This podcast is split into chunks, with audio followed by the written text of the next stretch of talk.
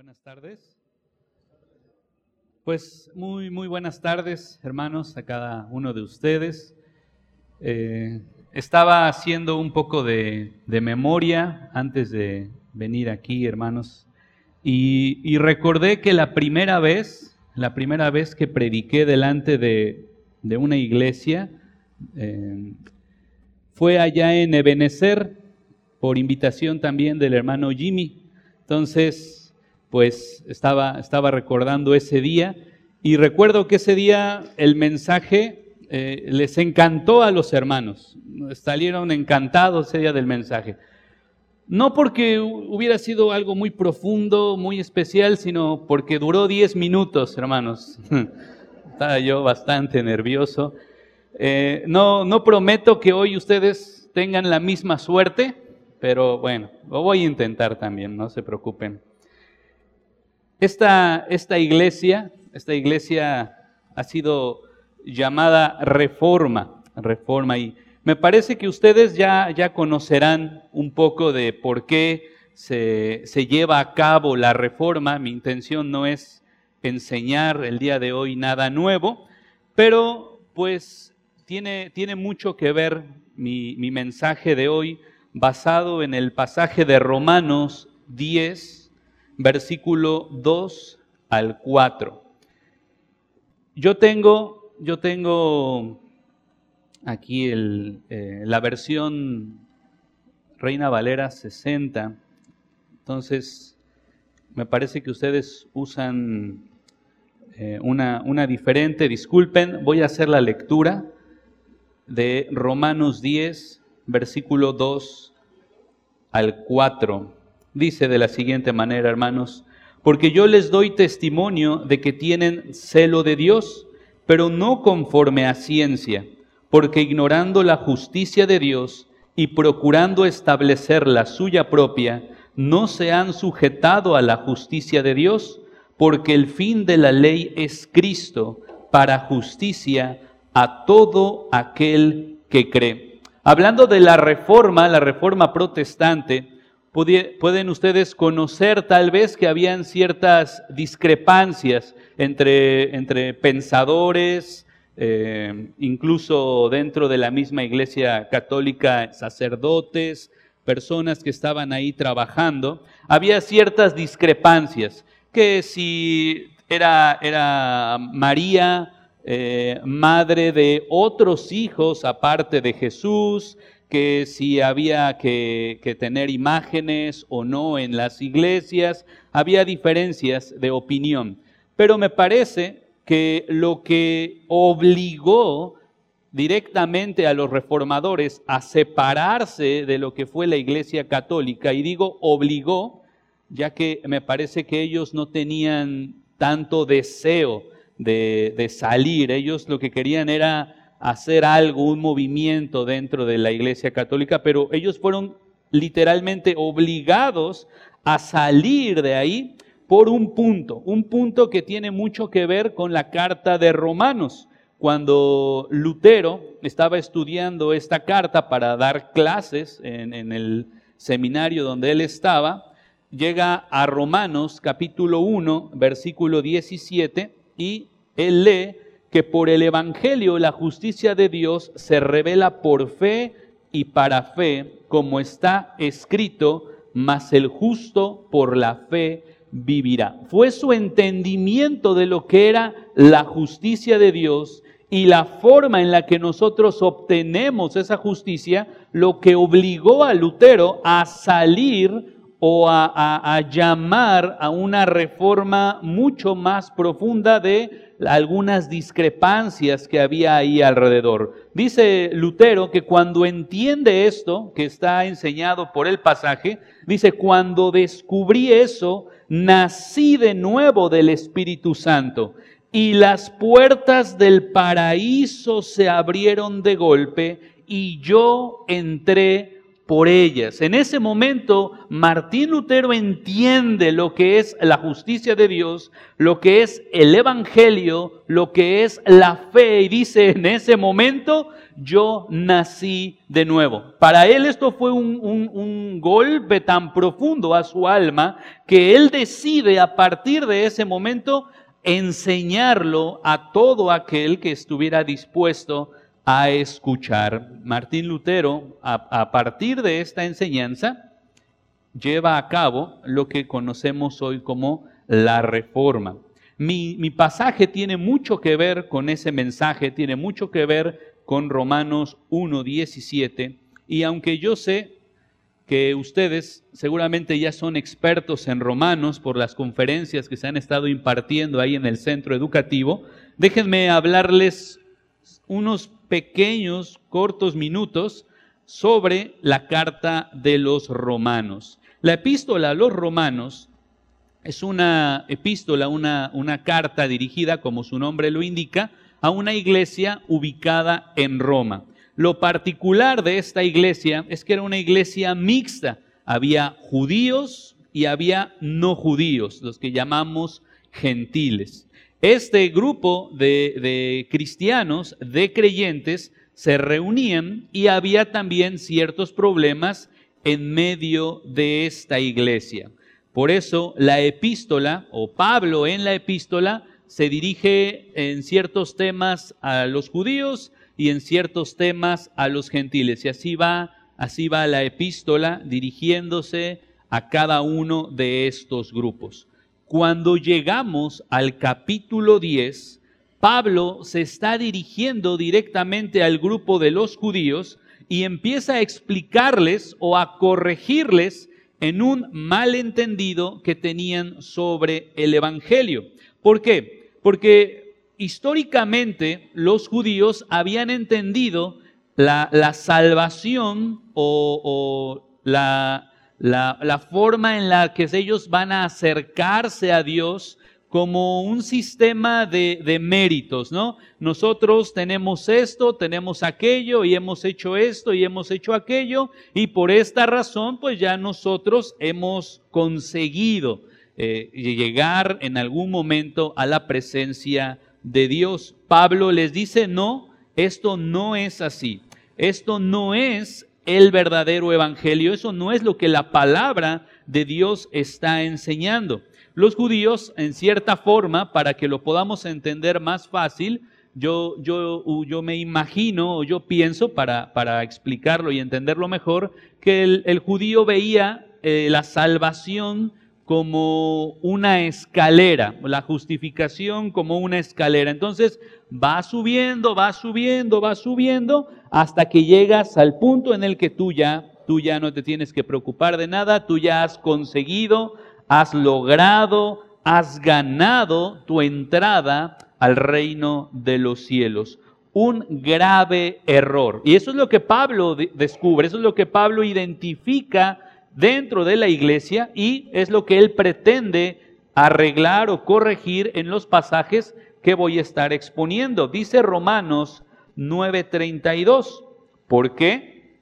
Porque iban tras ella no por fe, sino como por obras de la ley, pues tropezaron en la piedra de tropiezo. ¿Ven entonces la diferencia que Pablo está haciendo? Miren ustedes judíos, no están acercándose, no están acercándose a Dios por medio de la fe. Ustedes se están acercando o se pretenden acercar por sus obras en la ley. Y por esa razón ustedes han tropezado. La fe la han dejado a un lado y han puesto la mira en ellos mismos, en sus obras, y eso les llevó a tropezar en la que aquí se conoce como la piedra de tropiezo, Pablo le llama la piedra de tropiezo.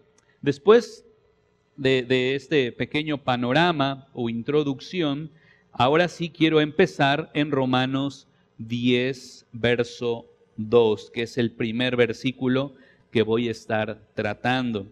Romanos 10, 2. Porque yo les doy testimonio de que tienen celo de Dios, pero no conforme a ciencia. Aquí la palabra celo que utiliza Pablo no denota en sí algo negativo. A veces nosotros usamos esta palabra de forma negativa, ¿no? Es que esa persona es muy celosa y ya entendemos que es algo negativo. Pero aquí la palabra que Pablo utiliza no es en sí algo negativo, sino está refiriendo un profundo sentimiento. Es, es algo que, que, que crece, algo que puede ser comparado a una fragua, ¿no? Algo que es alimentado por, por el combustible, por el aire, y, entonces la fragua, ¿qué pasa cuando le soplas? Allá en, en donde estoy, en Santiago Tlatepusco, eh, la mayoría de los hermanos tienen el fogón, el famoso fogón. Entonces ellos hacen su tortilla, las hermanas hacen su tortilla en la tarde y dejan la, ceniza o, el carbón todavía rojito cubierto por, por un poco más de ceniza. Lo dejan ahí. Al otro día temprano lo destapan y le empiezan a soplar. Le soplan, le soplan y el carbón empieza a ponerse cada vez más rojo, más rojo, más rojo, hasta que vuelve a, encender eh, la lumbre. Esa, esa es más o menos la idea aquí. Algo que empieza a ser alimentado como un fuego, como una fragua que va creciendo. Y esa es la palabra que Pablo utiliza aquí como celo. No es en sí algo negativo.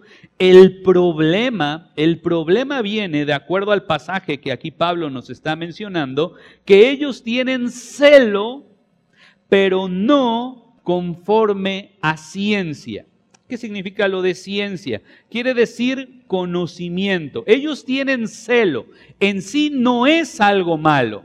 Lo malo es que ese celo o, ese profundo sentimiento, esa pasión, podríamos también eh, llamarlo, esa pasión o ese profundo sentimiento no viene acompañado de conocimiento. Y por eso ellos han cometido graves errores. En sí, el celo, como acabo de decir, no es algo malo. Por ejemplo, nosotros podemos recordar en el Evangelio de Juan que el Señor Jesucristo entra en el templo, ¿no? Hace un, un, azote de cuerdas y empieza a sacar a todos los que él llama ladrones que estaban dentro del templo. Ahora, los discípulos, cuando ven esa escena, recuerdan un pasaje ¿Alguien se acuerda qué pasaje pensaron ellos?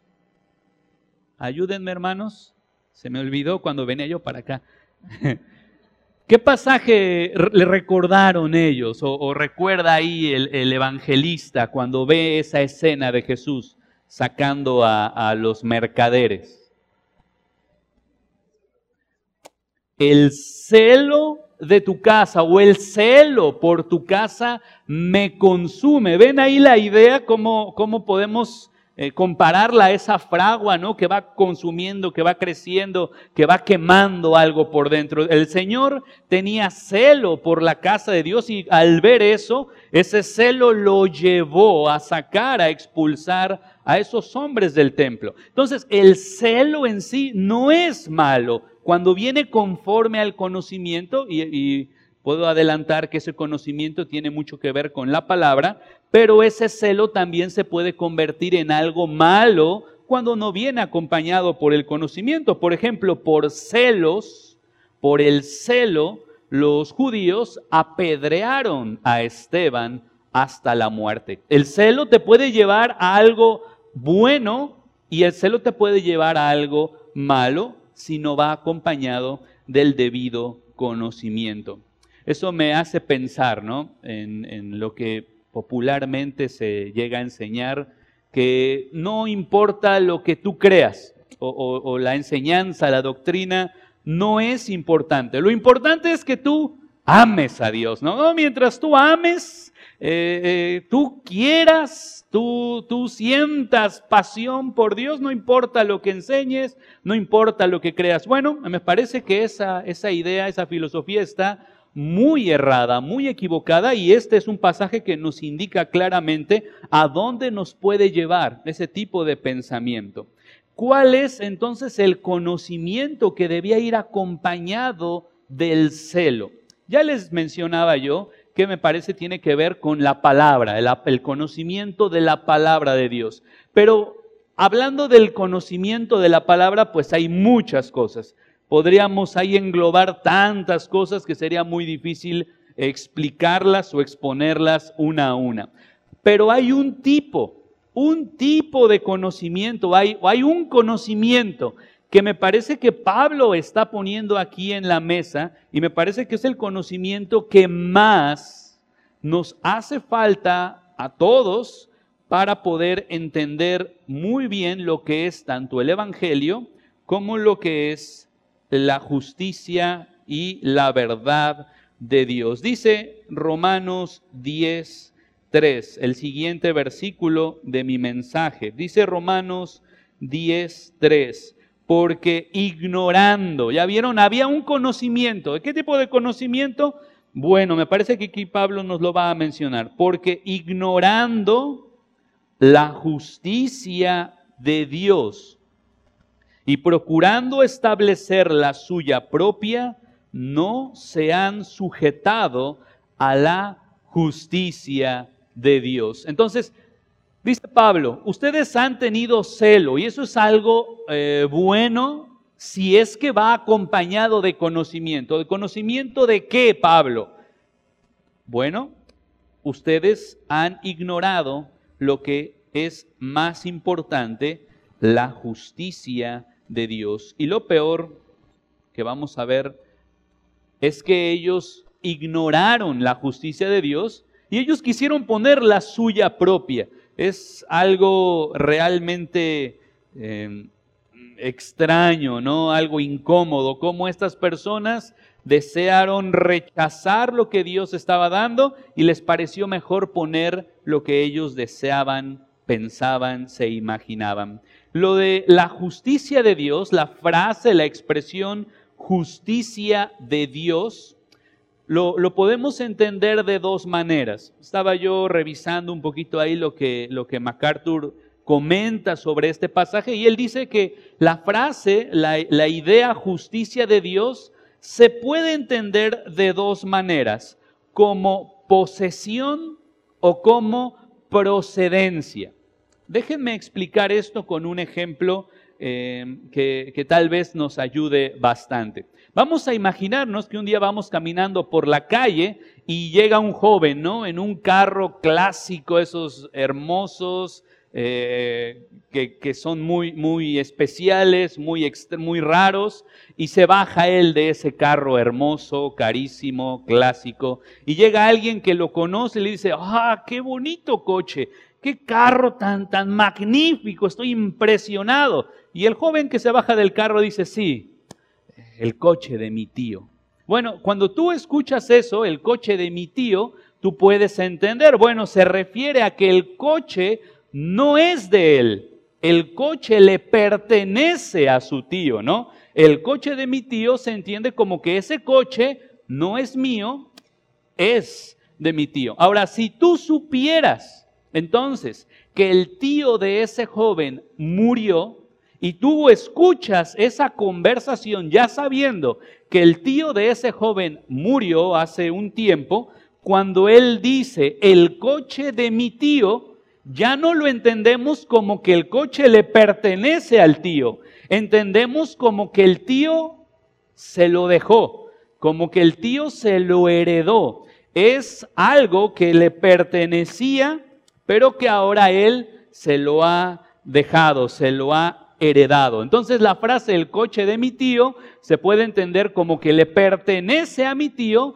o como que mi tío me lo ha dado, me lo ha regalado o me lo ha heredado. Más o menos ese es el ejemplo con el que yo quiero explicar lo que significa la justicia de Dios. Pensando lo mismo que hemos pensado en el coche, podemos pensar en lo que es la justicia de Dios. ¿Qué significa entonces la justicia de Dios? Podemos entenderlo de estas dos formas. La justicia que le pertenece a Dios, la justicia que Dios tiene, pero también la justicia que Dios da, la justicia que Dios entrega. Y durante este tiempo yo quiero eh, hablar sobre estas dos ideas que están implícitas en esta frase. Veamos la primera opción o la primera idea, la justicia que posee Dios, la justicia que Él tiene, la que es de Él, la que es propia de Dios. ¿Qué tan justo entonces es Dios? Si estamos hablando de la justicia de Dios, la que Él posee, la que Él tiene, ¿qué tan justo es Dios? Y en consecuencia, ¿qué tipo de justicia exige Él? Es muy difícil es muy difícil poner esto en palabras, si no yo casi podría decir imposible de poner en palabras. Lo más cerca que yo puedo estar de explicarte lo que es la justicia de Dios en palabras solamente, es decirte que la justicia de Dios es perfecta pero no puedo ir más allá. Tú escuchas, la justicia de Dios es perfecta y dices, ah, ok, muy bien, voy a mi casa, eh, me pongo a cocinar, me pongo a lavar los tratos, me pongo a ver la tele y se me olvidó mañana. Eso no, no nos impacta tanto escuchar, la justicia de Dios es perfecta.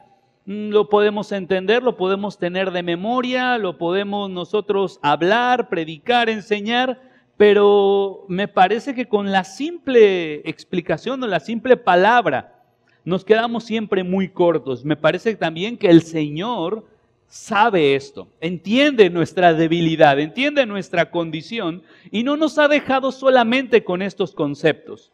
No que los conceptos sean malos o, sean fríos, pero somos, criaturas que no solamente tenemos intelecto, también tenemos emociones y gracias a eso podemos profundizar un poquito más en esos conceptos que a veces no, no, nos, no nos, impactan de la manera que, que, que debiera ser.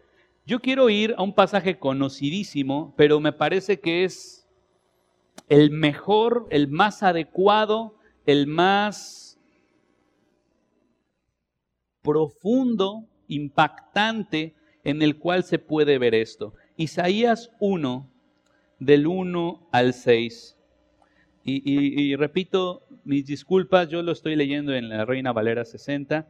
Dice Isaías 1, del 1 al 6. En el año que murió el rey Usías, vi yo al Señor sentado sobre un trono alto y sublime, y sus faldas llenaban el templo. Por encima de él había serafines, cada uno tenía seis alas, con dos cubrían sus rostros, con dos cubrían sus pies, y con dos volaban. Y el uno al otro daba voces, diciendo, Santo, Santo, Santo, Jehová de los ejércitos, toda la tierra está llena de su gloria y los quiciales de las puertas se estremecieron con la voz del que clamaba y la casa se llenó de humo. Y vean lo que sigue. Entonces dije, ay de mí, que soy muerto, porque siendo hombre inmundo de labios y habitando en medio de pueblo que tiene labios inmundos, han visto mis ojos al rey Jehová de los ejércitos. Me parece que Isaías, con todo su conocimiento, era un hombre tan preparado. Me parece que Isaías, con toda su justicia, era un hombre seguramente apartado desde la infancia e y instruido en la ley, en la palabra de Dios. Con todo su conocimiento, con toda su justicia, con todo lo que él tenía ver esto lo llevó mucho más allá de lo que él pudo haber entendido solamente con el simple concepto. Isaías se sentía muy cómodo, Isaías se sentía muy muy tranquilo a lo largo de toda su vida y sabiendo que Dios es perfecto, que Dios es justo, que el Señor está en los cielos, él estaba él estaba ciertamente tranquilo, pero es hasta que con una escena impactante, en el momento en el que de cierta manera el Señor abre sus ojos y le muestra a este glorioso rey sentado en un trono alto, sublime, rodeado de estos seres angelicales que no pueden hacer otra cosa que clamar, proclamar y adorar la santidad de Dios, que no pueden hacer otra cosa que decir, este santo, este santo, este santo, toda la tierra está llena de su gloria. Qué gran impacto recibió Isaías ese día. Santo, santo, santo, perfecto, justo, limpio es el rey Jehová de los ejércitos. Es en ese momento, ¿no? Cuando Isaías dice, ¿qué estoy haciendo aquí?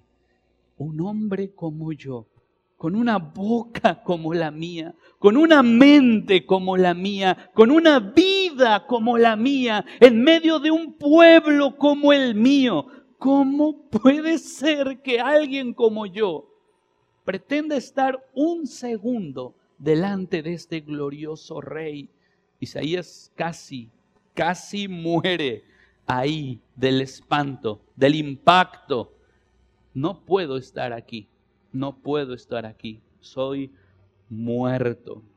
Este, este tipo de evento no solamente lo sufre Isaías. Cuando vas leyendo en el Antiguo Testamento, Dios le muestra esto a diferentes hombres. Job también encontró algo parecido cuando, cuando termina su libro. Ezequiel también fue testigo de algo similar. Por ejemplo, también Daniel, Juan, varios hombres a lo largo de la escritura sufrieron eventos similares y me parece que Dios muestra esto a estos hombres para despertar no solamente en ellos, sino también en nosotros al leer su testimonio, que la justicia de Dios es algo más allá de lo que comúnmente nosotros pensamos o estamos conscientes. Su justicia, su poder, su belleza, su gloria eran tan profundas que podían hacer caer a un hombre de rodillas,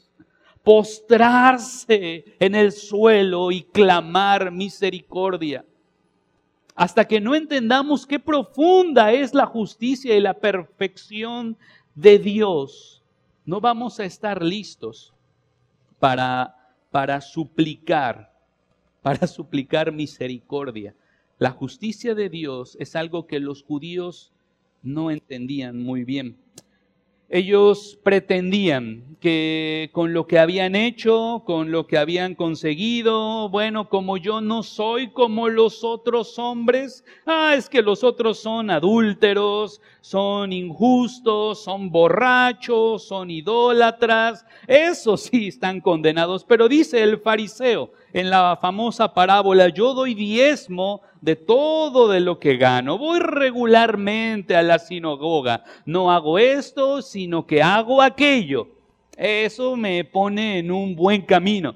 Eso significa que yo y Dios, pues ahí, ahí estamos, más o menos, ¿no? No, no me falta nada, no le exijo nada a Dios, pero Él tampoco me puede pedir más a mí. Yo, yo estoy, estoy mucho mejor que, cualquier otro que conozca.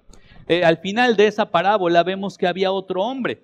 Me parece que este hombre entendía mucho mejor lo que es la justicia de Dios, porque él no se compara con los otros, sino que él solamente cae de rodillas y dice, Señor, sé propicio a mí, pecador. Es la gran diferencia entre conocer, entender la justicia de Dios y no conocerla o ignorarla por completo. La actitud del corazón te muestra qué profundo es el concepto que tiene un hombre de la justicia de este Dios.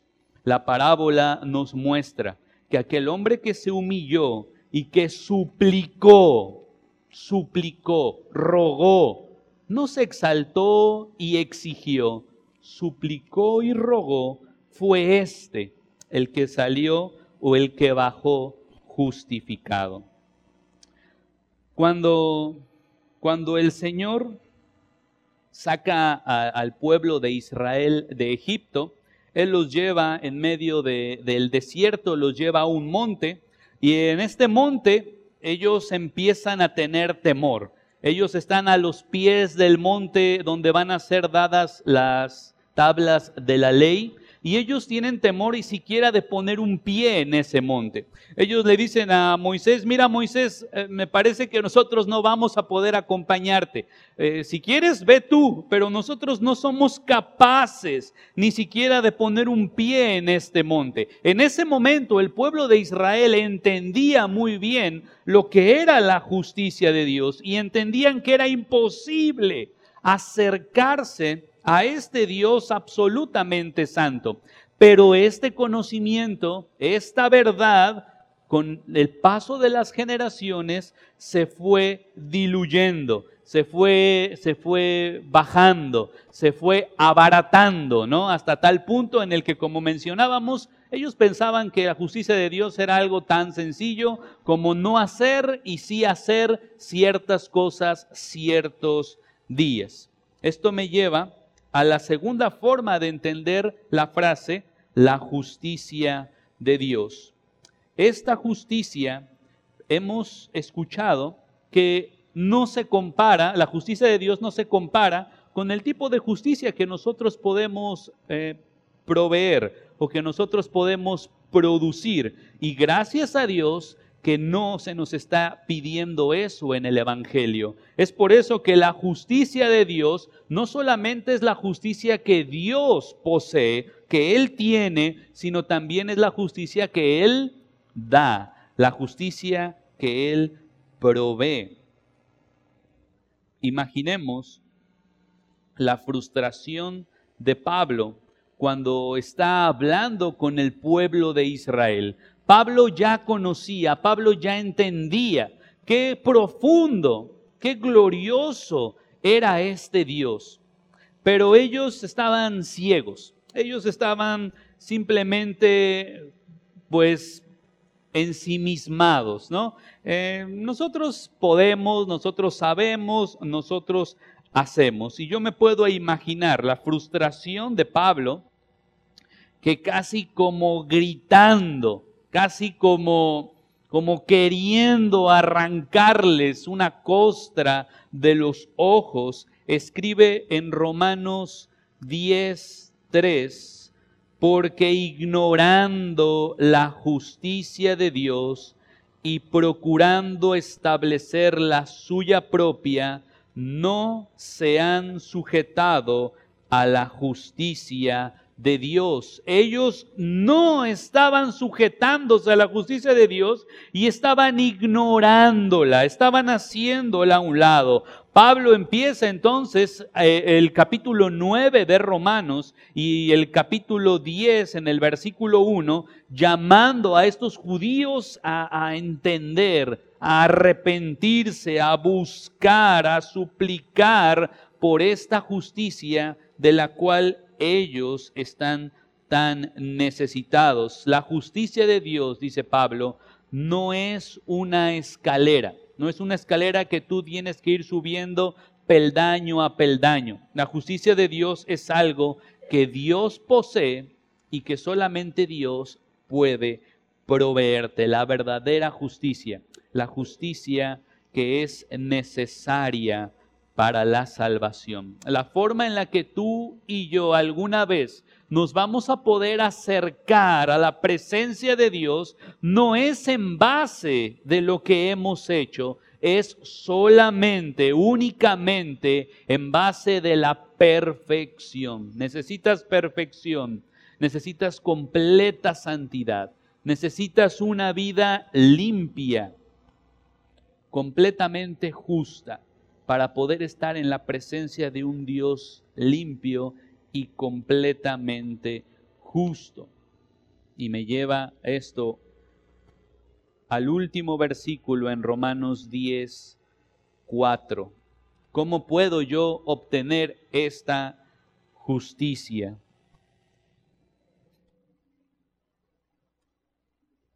Porque el fin de la ley es Cristo para justicia a todo aquel que cree. El fin de la ley es Cristo, dice Pablo. Eso, eso significa que el propósito de la ley, el propósito de todo lo que Dios nos ha revelado en la ley, la intención de Dios por medio de la ley es llevarnos a Cristo. Nosotros no íbamos nunca, jamás, a poder proveer una justicia así para nosotros. Es por eso que no nos ha dejado Pablo solamente con la idea de la justicia de Dios, sino que también nos lleva a la solución, a la única solución posible, y es Cristo, el único, el único que es capaz de llevarnos en santidad a la presencia de Dios. Jesús ofrece su justicia que es perfecta, que es pura, que es todopoderosa. Él ofrece esa perfección y santidad que tú y yo no tenemos a todo aquel que cree, a todo aquel que clama, que pide y que suplica. Si tú entiendes cómo está avanzando esta idea, tú has llegado al punto en el que te has reconocido, te has reconocido como necesitado. Dios es tan perfecto, tan santo, tan puro, tan glorioso, y nosotros estamos tan vacíos, tan sucios, estamos tan perdidos, nuestras mejores obras no son más que trapos de inmundicia, nuestras justicias son repugnantes comparadas con la santidad de aquel que está en el trono. Su justicia demanda perfección. Y aquel que no es capaz de presentarse ante Él con esta perfección, el fuego consumidor le destruirá. Es entonces que debemos voltear hacia Cristo.